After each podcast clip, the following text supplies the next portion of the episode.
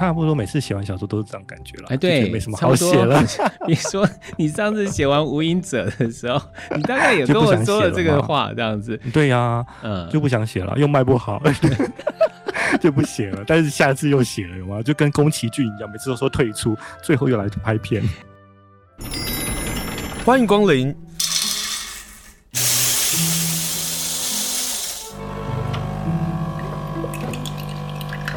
今天的盛情款待，请享用。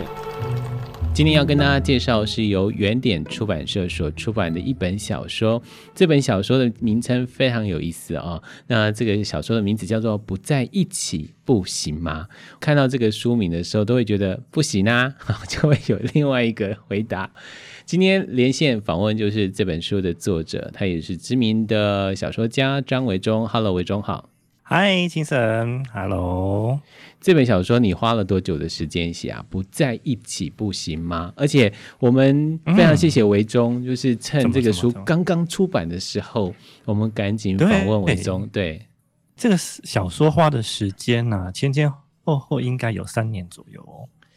一开始什么原因让你想写这个故事？我很好奇小说的开始呢。对。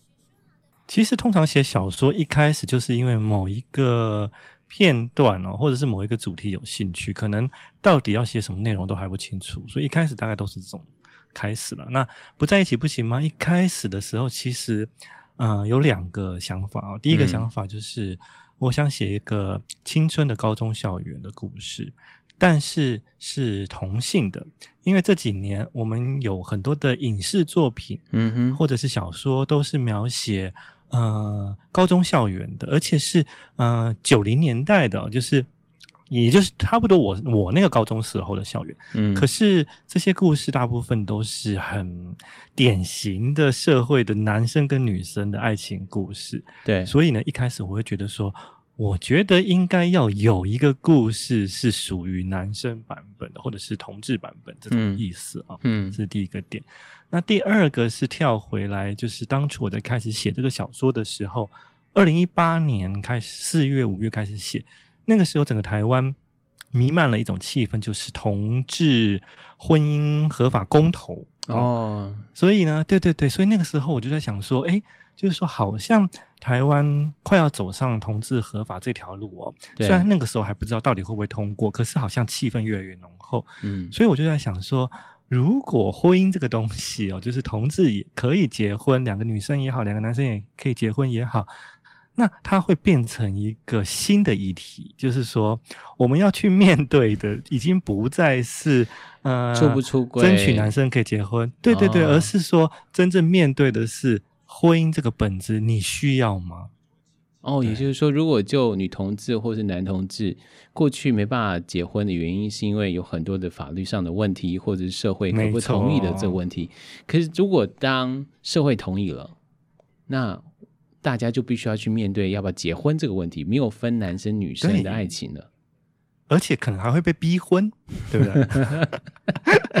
以前以前不是我们常常听到，就是说，呃，这个过年返乡回家，然后就会被亲戚说，你怎么还不结婚？但那个时候是说，你怎么还不跟女生结婚？对，就如果是你是男同是男同志的话，对。可是如果有一天啊，这个父母变得非常开明，觉得说，既然同志都可以结婚了，那为什么我的小孩不结婚？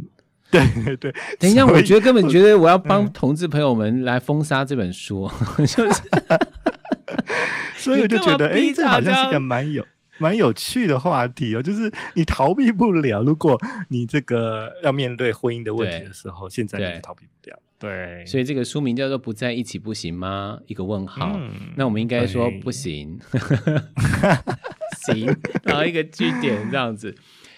我看到这个书的介绍，说你一直以来最想要告诉你的故事，说完以后不再写小说也无憾了啊，无遗憾了。这个小说写完了之后，你也有这样的感觉吗？嗯，我差不多每次写完小说都是这样感觉了。哎，对，没什么好写了。你说你上次写完《无影者》的时候，你大概也跟我说了这个话，这样子。对呀、啊，嗯，就不想写了，又卖不好。就不写了，但是下次又写了，有吗？就跟宫崎骏一样，每次都说退出，最后又来拍片。哎、欸，他已经变成那个大家不喜欢的欧吉桑了哈。但讲到那个欧吉桑啊，你这个小说很好玩啊。你过去的小说大概就是在某个时间点，然后几几个人的故事，然后串起的故事，它大部分都是短篇、短篇、短篇。但是你今年最新出版，就是在这个礼拜一二十七号所出版的这个书，从十七岁然后跨到四十二岁，它分了两大的部分。那同样都是两个很可爱的男生的。爱情的故事，感情的故事，这样跨到四十二岁的他们，对，是你现在的心境吗？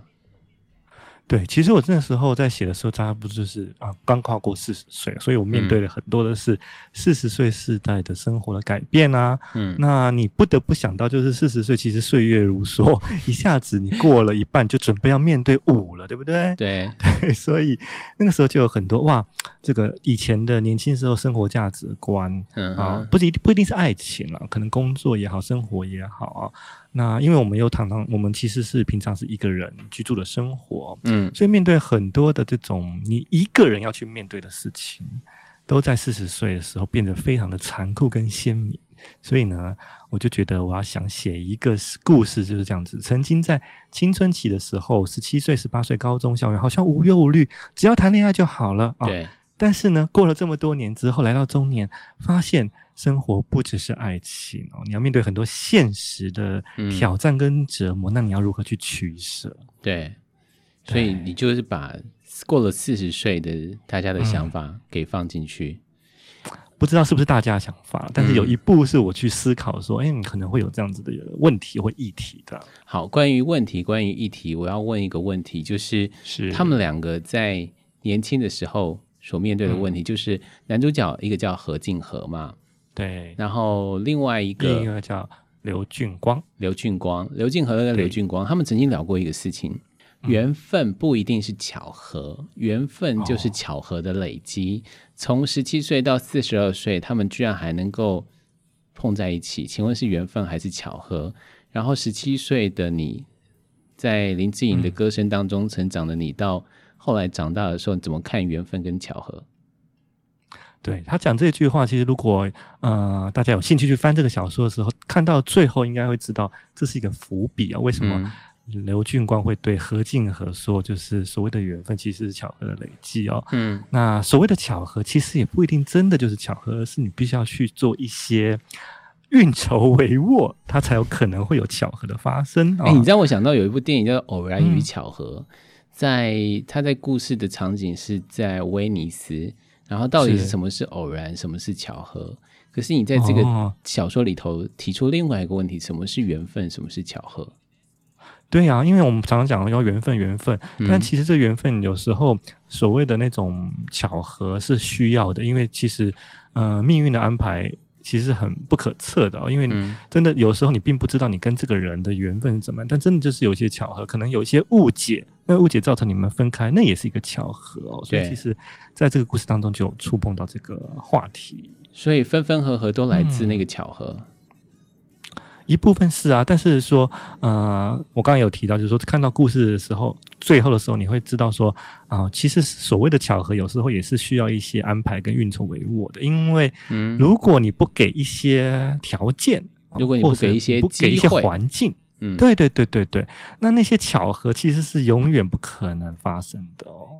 嗯，所以如果我们碰到喜欢的人，嗯、我们要制造很多的巧合，当然要啊。你知道吗？其实不一定是，不一定是要谈恋爱哦。我觉得，就算是你要认识一个人，或者是你想要掌握一个机会，工作也好，对，或者是你想要让别人看见你的才能，其实你都要做一些不那么刻意、不那么复杂痕迹的巧巧合。你可不可以用从你的那个呃 新的小说里头的例子吗？新的小说里头的。不在一起不行吗？里头那个内容可以让听众大概理解什么是我们要不露痕迹的把这个巧合给营造出来。其实我慢慢同意这个事，哎，就是如果我们真的喜欢一个人啊，我们真的得要制造出一些机会，嗯，也许是试探，也许是了解，也许是未来的爱情的可能性。对，比方说，在小说当中，嗯、其实这个小男生哦，十七岁那个时候在高中时期的何敬和，因为很暗恋着刘俊光，另外一个男生，对，所以其实所谓的巧合，第一个巧合哈。可能是老师帮他们安排在一起坐位置一起坐啊，因为他辅导另辅导辅导他功课，那这可能是老师制造的巧合。嗯，但是像何敬和，因为他很很喜欢很暗恋刘俊光，所以他也会制造很多的机会，比方说，嗯、呃，就会去跟他。福去福利社啊，他去福利社买东西的时候，就会跟他一起去。对，然后或者是洗澡的时候，因为他们是住学校宿舍嘛，对，所以呢，可能也会有一些制造他们这个遇到的机会，嗯，对，等等的，或者是他们习惯在晚自习、夜自习的下课时间去走操场啊，嗯，所以其实他可能都会要制造一些可以跟他碰在一起讲话的机会。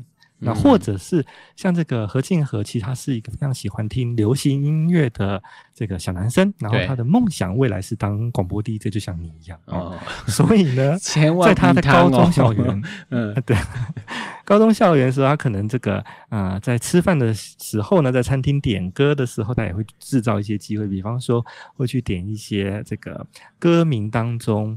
啊，隐藏着对刘俊光的爱意，然后点播给他听，这样，这都是巧合啊，都是他自己制造出来的。我真的要探问维中了，你在成长的岁月里头，有没有曾经用这种方法，或者是用歌名的方式去试探一个爱情的可能？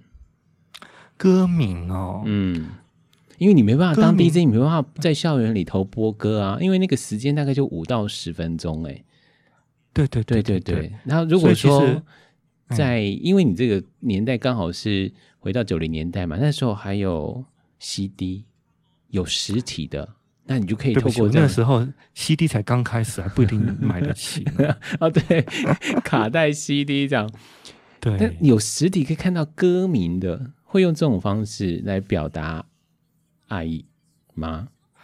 我我个人是没有啦。因为我个人缺乏这一块，所以我才写在小说里头，满足我过去的缺憾、遗憾这样子。哎、欸，这样讲又问题来了，就是说，小说家不是都是把过去的一些经验啊、嗯、融合之后放在？可能哦？怎么可能？他这辈子只写一本小说就算了？哪有这么多？哪有这么多个人经验？小说家的伟大在于他没有经验，嗯、但是他可以写出那些东西来。然后小说家写出这些经验之后，就欺骗了所有的人哦，都觉得说，对，我在那个是年轻岁月里头也曾经有这样子发生过的这个事情，以假乱真，达到大家的共鸣，就是小说家成功了。啊。但这个小说啊，最有意思的是，我真的有一个疑问啊，不在一起不行吗？嗯、这小说你为什么故事的主角要设定身高差距十四公分啊？这好问题。关键点，而且我不断在书中强调这个部分，对不对？对啊，包括了比如说你看到的高度啦，嗯、好，然后你可以触摸的高度啊，或者是仰望的高度啊，或者是他呃低头看到的角度啊，这些等等，都对对对，你知道，在整个小说的画面营造上很有画面感呢、欸。因为呢，我稍微做了一些研究，有、嗯，就是说，如果我想要写一对情侣，嗯，而他们的情侣是有一种反差的懵感啊，所以呢，那个性是一种反差的萌感，那身高其实也是。那为什么要写差了十四公分呢？是因为这个距离刚好是他必须抬头看他的高度，而另外一个人必须低下头来看他，嗯。对，欸、你是试过吗？你是试过吗？不用试啊，这就需要试吗？你走在路上，比你高的人就大概知道差了多少公分。有啦，我曾经看过很多，包括特别是篮球的选手啊，他的女朋友大概就是有那个、嗯、那样的一个落差。然后对于男生来讲，小鸟依人是很大的诱因。所以就是说，嗯、呃，个性比较柔弱的那一方，如果他是身高比较矮的。就会更有一种画面感，就觉得他被保护，嗯，或需要被保护吧？对，这种感觉，嗯嗯，在写这种爱情小说，是不是情感的依附是很重要的？也就是说，如果我是一个弱小的，嗯、如果我是一个喜欢被保护的，我必须在这个小说里头有一个投射的这个对象，嗯、然后爱上这十四公分的男主角。啊，请强调是身高十四公分，身高差距十四公分，你这样子这个节目能播吗？你 你不要害我，你讲话讲清楚啊！对，你不要故意身高差距十四公分，哦，不是说这个男的十四公分，公分。我是重点是，好了，我不能再继续聊，再想聊下去，我这样被 HC 罚钱了。所以身高差距十四公分这个事情，就是我们在读小说或者是电视剧，应该也还好，就是身份的投射，在透过文字是很容易连接的吗？我觉得你们会小说家必须这样设定吗？我觉得写在写小说的时候是一定要的哦，因为嗯，其实就好像你在看一出戏当中，如果你完全不喜欢这个演员嗯的长相或者是气氛，对、嗯、你其实有时候很难看下去这个戏吧？对哦，所以我觉得写小说也是，因为小说是你看不到的，你看不到画面的，所以在文字的塑造上，嗯，就必须要去做一种给读者的认同连接。那那个认同连接。有的时候是来自于主角的内心的自我陈述哦，嗯，那所以像比方说，大部分很多小说是第一人称，那就会有很多大量第一人称的自我的心理的叙述描述，嗯，那有的时候这个大量的第一人称自我的心理描述，其实就是跟读者去搭起一座桥，去认同他，那你才可以被带入这个故事当中。嗯，那我要念一段，维、嗯、中在这个。里头的，我觉得是充满着想象遐想。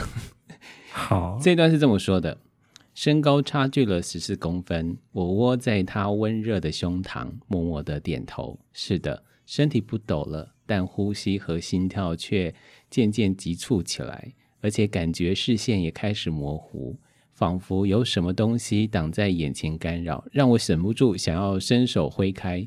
这次也太多粉红泡泡了吧？刘俊光放开了我，往后退了一步，好奇地问：“什么泡泡啊？”他竟然把我的潜台词给说出来了。没事没事，我尴尬地推着眼镜，深呼吸了一口气。然而就在深呼吸的刹那，我突然感觉一阵酸楚，从未被一个男生如此霸气地抱住。难道是刚才那一抱留下的感觉？人们都说青春爱意萌生的决定性瞬间，像是带着先甜后酸的滋味。原来是这样的啊！我终于有了第一次体验。哦，被你一念，我就觉得好想看这小说哦。念的真好，啊，你少来你。哎、欸，我看了这段的时候，我真的把我笑死了。就是 真的粉红泡泡沾满了整个书籍耶。就是充满了粉红泡泡啊！设定是这样，对对。这个男主角第一人称我，就是何静和这个角色，其实就是一个呃憧憬爱情的高中生，所以很多他都会就是我们现在的词汇叫做脑补哦，就是会会有很多的想象，所以就会每次看到他喜欢的对象。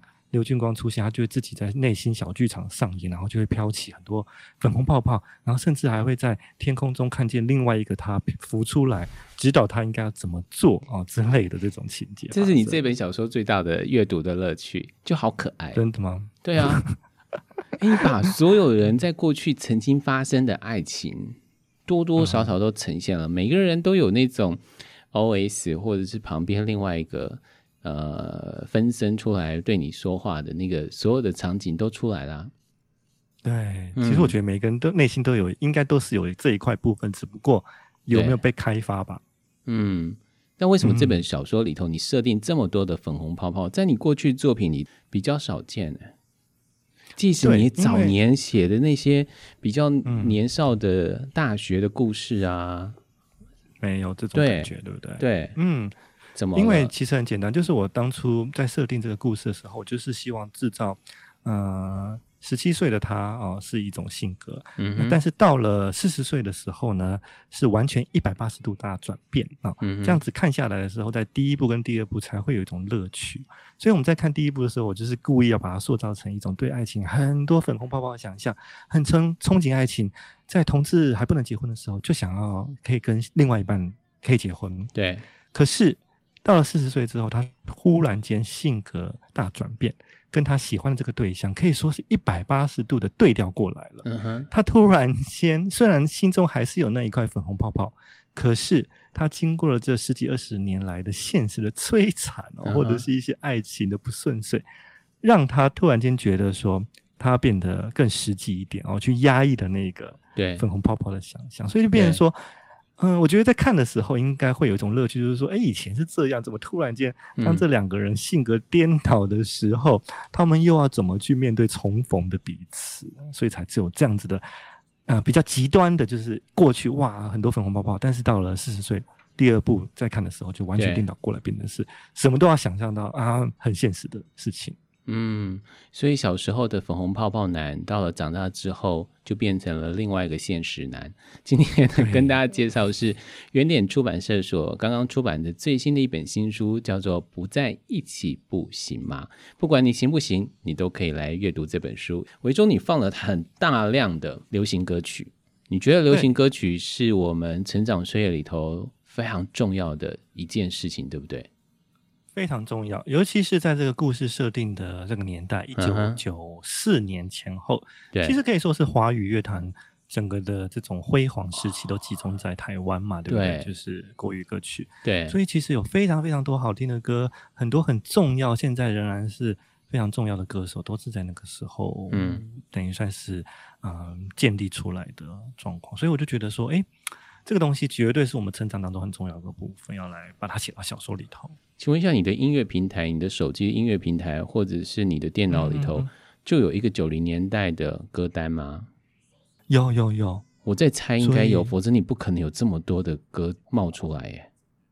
嗯，其实就算是没有特别的歌单，我的资料库里头其实一直都有我以前国高中时候会常听的歌，嗯、所以其实有点精神分裂的状态。我要问一个事情，你曾经写了一本书，是由麦田出版社写的书，然后《岸上的心》这本书，你知道你在写给我的那个，嗯、通常不是在书上面都会写送给我吗？然后你写了一段话，我要把这段话回头问你，我有写写什么话？可怕的话，你你觉得很担心，啊、对不对？你说我写了什么？愿你的生命有一首动听而不老的歌。我写这么好啊！我现在不会帮人家写这么这么有隽永的话了。不是，谢谢你非常认真，祝你不失眠。怎么可能不失眠？哦、那请要这样子的话，对对对对对。如果我用这个问题回头问你，有一首动听而不老的歌，嗯、你现在会想到哪一首？我觉得对我来说，应该现在想到就是这个书里头的很重要的一个歌手，叫张清芳吧。哎、欸，老实说啊，我在看你的书的时候，嗯、我万万没想到你会提张清芳。哎，是吗？张清芳是我们那年代很重要的歌手。哎，可是我没有听过你很喜欢张清芳。对，因为你比较知道我喜欢蓝心湄的。对对 对，你你还把蓝心湄在书里都叫大神，知道？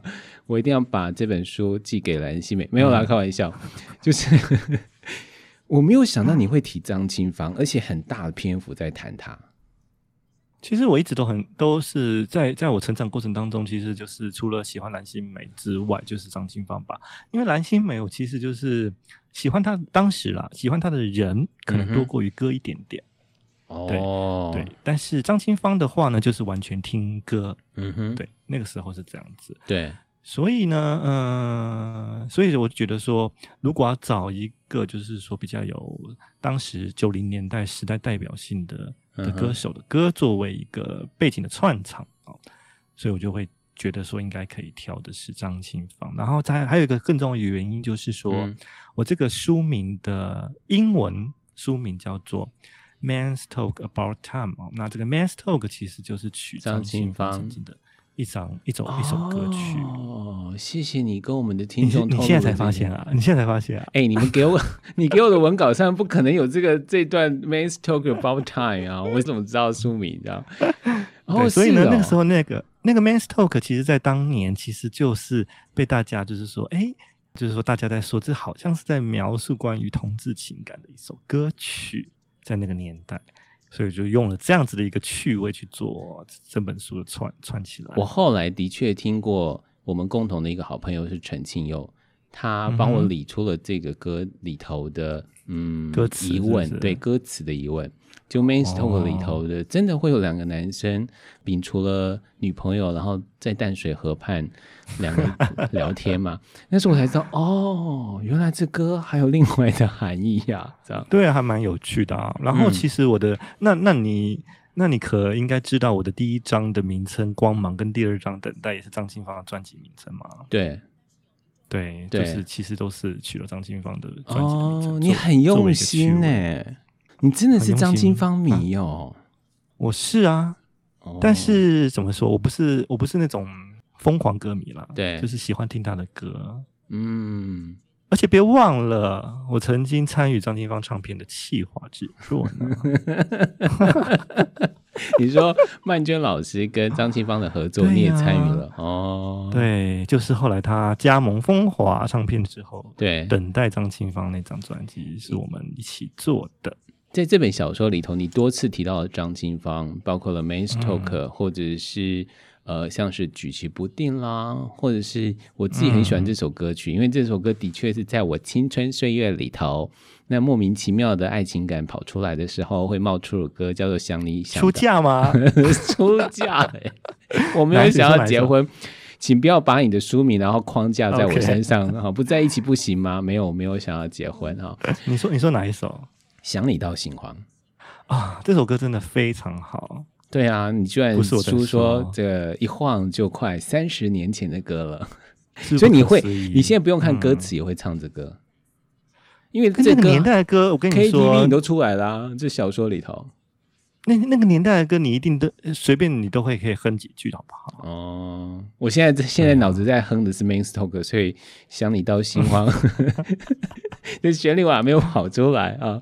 对，这这些歌，歌非常爱，你非常爱这首歌曲。嗯、然后透过这个小说里头，你有把这些歌曲一一串起来。呃，你会不会担心一件事情，就是在阅读的群众当中，嗯、他恐怕就是三十岁以上的人会看这本书。会比较有感觉，甚至于对于后来他们四十二岁的相遇，然后中间的嗯，嗯，要不要在一起，要不要同居这件事情，应该才会真正有所很强烈的感受吧？我不 care，嗯，我我没有在管，就是你没有在管读者的，对。我写这个东西就是我觉得我想写就写了，所以我其实没有太管，就是说啊，是不是大家看不懂？对，因为我觉得呢，这是第一个，就是我想要这样写啊。嗯，那在以前我在写小说的时候，可能多少会顾虑到一下，就是说这个东西是不是有它的一个呃固定的受众读者群？对。可是我觉得小弟我也是写了二十多年，二十二十超过二十五年有了吧？对，身经百战。我写了很多东西了，所以我就觉得说，我不一定要真的还要像以前那样子，就是说还要去设想这些、设想那些。我活到这个年纪，写到这个年纪，我想写什么就写什么。嗯、所以呢，第一个我没有考虑这个部分。嗯，那你看不懂就算了。嗯，那第二个呢，就是说，我觉得我自己觉得啦，我的写法是，就算你没听过这些歌，但是透过这个角色的人物设定，我觉得你还是会觉得这个角色是可爱的。或者是这个故事是有趣的，哦、所以我觉得它的影响不太大。所以呢，我反而认为呢，就算你没听过这些歌的年轻读者，嗯，我希望他们会去把这些歌拿出来听，这是我的用意了。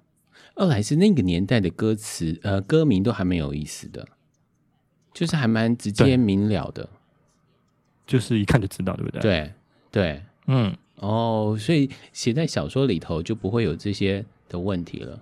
比如说张清芳唱的一首歌曲是老师所写的，张曼娟老师所写的《恋人的保存期限》，那大家就大概就懂那个意思到底是什么了。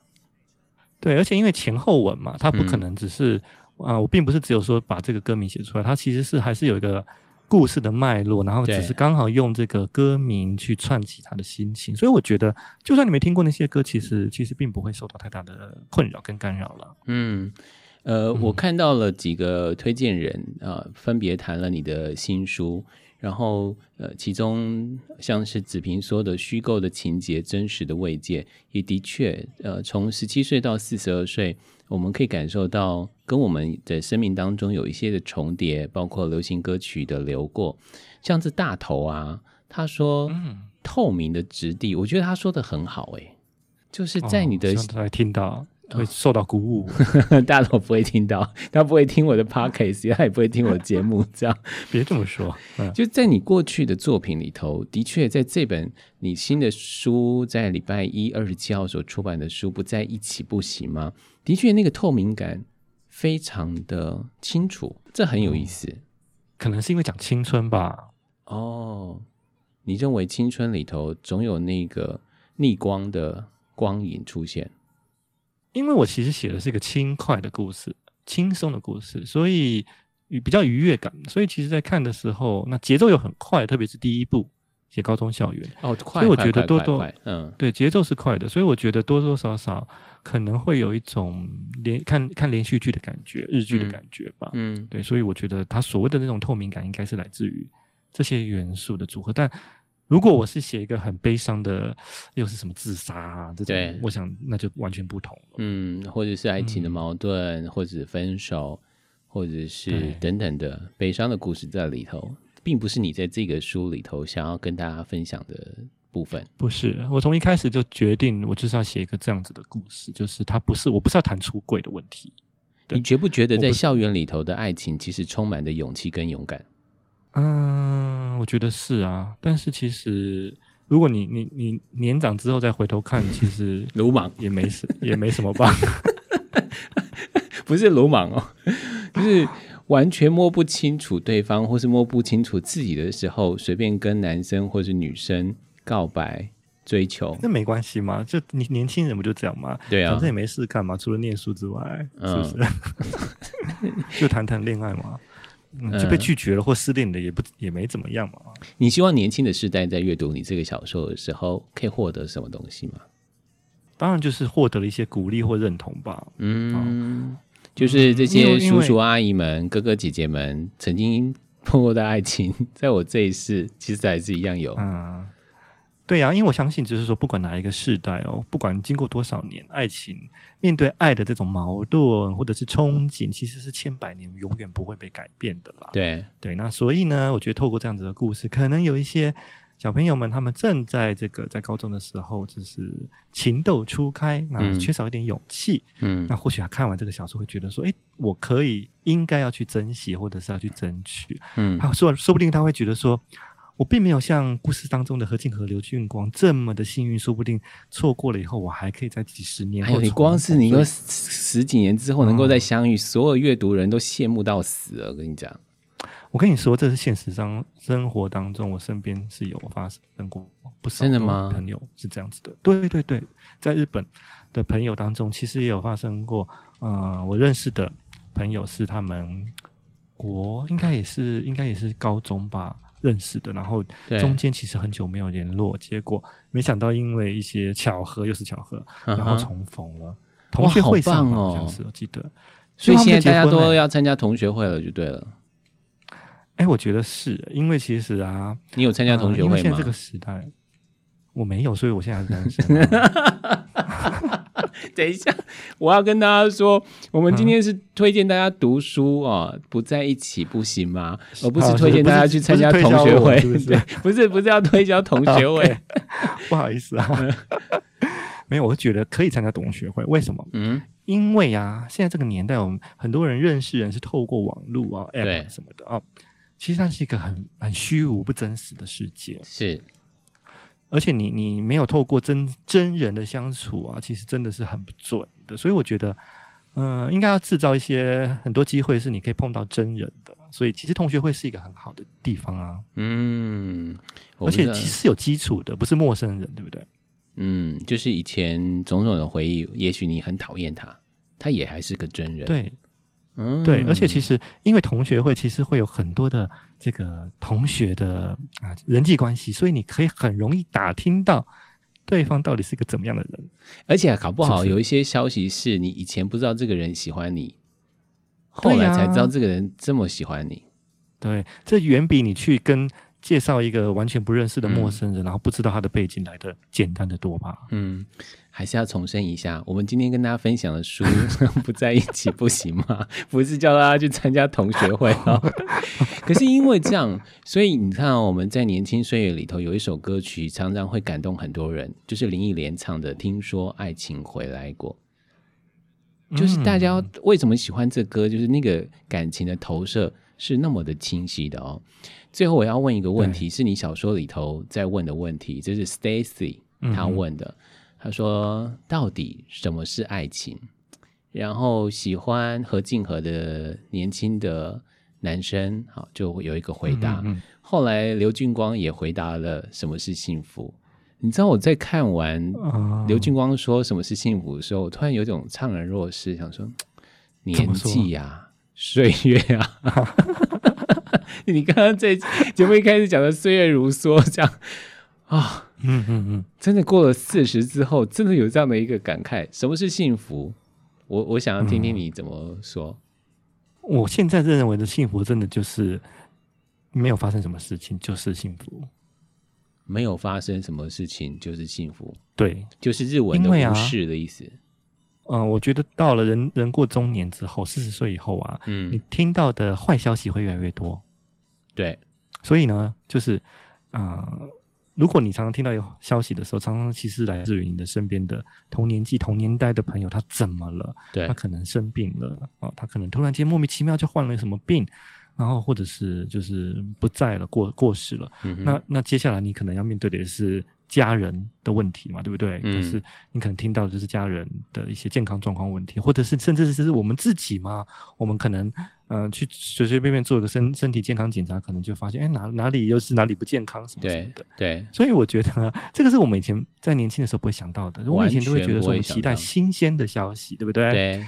对啊，新新的事情就是说哇，什么事情都是值得期待的。可是人过四十岁以后，其实你听到很多消息是越来越越来越不好的。所以我会觉得，就是说，嗯、对我来说，现在的幸福就是一切很平淡的啊，就算是没有发生什么大事情，没有什么消息啊，平平淡淡的每天这样子，嗯、过日常生活。其实我觉得那这就是一种幸福了。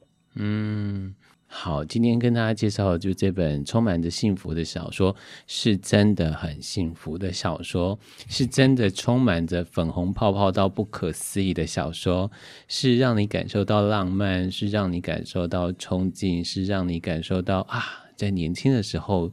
我曾经也喜欢过谁谁谁的一本小说，这本书的书名叫做《不在一起不行吗》，已经在礼拜一二十七号已经发行了。希望大家不管在独立书店，或是连锁书店，或是网络书店的时候，不妨啊、搜寻一下《不在一起不行吗》。